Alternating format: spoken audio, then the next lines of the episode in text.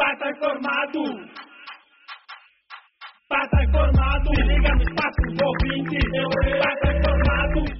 Olá, aqui é a Dani Steski e hoje nós vamos abordar um assunto muito sério aqui no Espaço do Ouvinte, a seca em Angola, mas na verdade a gente vai dar enfoque à seca que está a acontecer lá no município de Bundas, na província do Muxico.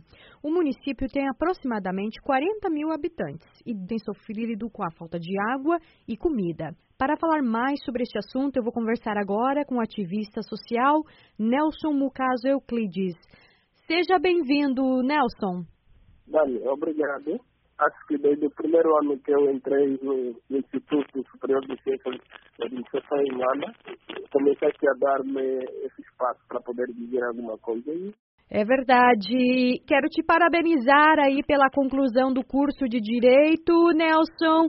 Você tem aí batalhado e venceu aí todos os desafios para concluir o, o, seu ensino superior, então parabéns para você. Obrigado, Ben. Nos últimos três anos, Angola teve as temperaturas mais altas dos últimos 45 anos. Essas mudanças climáticas contribuem para a evaporação, que afeta os reservatórios naturais de água. A seca nas províncias do Cunene, Namibe, Willy e Cubango afetaram mais de 1 milhão e 340 mil pessoas. Agora, não são só essas províncias que são afetadas pela seca, Nelson. Qual é a situação aí no município de Bundas?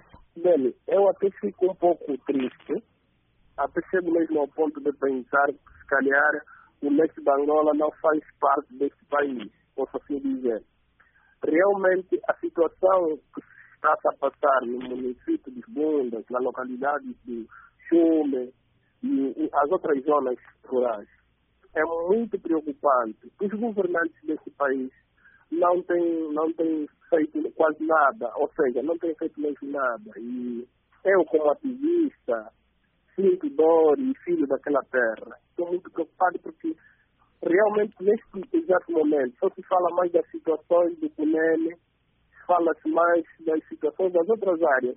Quando há, há esses problemas do leste do país, até a própria sociedade em si não tem, não tem contribuído para nada. Lá encontra-se uma situação muito caricata que poderia ser mesmo acompanhada pelo próprio governo e as outras entidades para ver se conseguimos juntos superar esta situação. Olha, realmente no município de Vendas, nessa altura que eu falo, as pessoas estão a comer coisas estranhas. Ô Nelson, você me mandou umas fotos e já que você falou coisas estranhas, a primeira foto que eu vi aqui parece que são algumas folhas. Sim, uh, não sei como que se chama em, em, outras línguas, né? Mas aquilo chama-se tongo. São, são um tipo de fruto que cresce na, na, na, nas selvas, não é? E o povo está a recolher aquilo porque não tem alimento nesse exato momento, não tem água e o governo não divulga isso.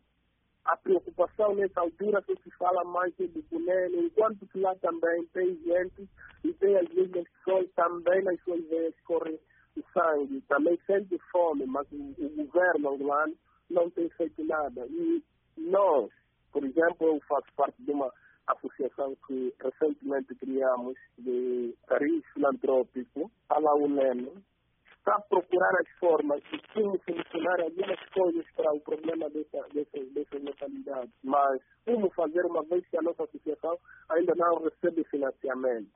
E os governantes sabem disso, só que não divulgam, não reagem, não fazem nada. Inclusive, você mandou aqui né, uma foto, eu não sei aqui, tem o quê? 40, 50 pessoas nessa foto aqui. Parece que as pessoas estão numa aldeia, tem muitas crianças aqui, né? E como você falou, não há água e nem comida lá. Primeiro que há dificuldade de acesso de via. Para se chegar lá, há problemas sérios. Não tem via okay. de acesso para chegar lá há uma dificuldade enorme. Segundo, as crianças que a Daniela vê nas fotos não, não têm acesso às escolas.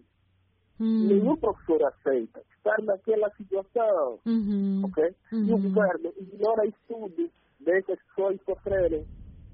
Uma vez que, por exemplo, a escola é um direito, a formação de uma criança, ou a criança está dotada de vários direitos, e o governo não faz sentir esses direitos, e nós, como defensores dos direitos humanos, estamos muito preocupados. É por isso que estamos a usar não é? Essas dias para vermos se vamos conseguir fazer alguma coisa. A televisão pública, outras imprentas privadas em Angola. Não se faz sentido. Não divulgam esses problemas. Uhum. Que mensagem você tem e você acha que alguma coisa vai mudar? Acho que já disse isso desde o primeiro dia que João Lourenço tomou, tomou a posse, né? Eu não, nunca esperei nada novo no governo do, do, da pessoa que seja do MPLA.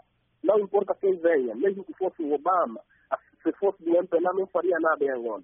Então, a única coisa que vou pedir aqui como mensagem é que o governo olhe para o resto do país, siga aquelas, aquelas, aquelas situações que estão a passar lá e para ver se consiga solucionar, porque as pessoas estão a morrer sem água, sem comida, sem nada.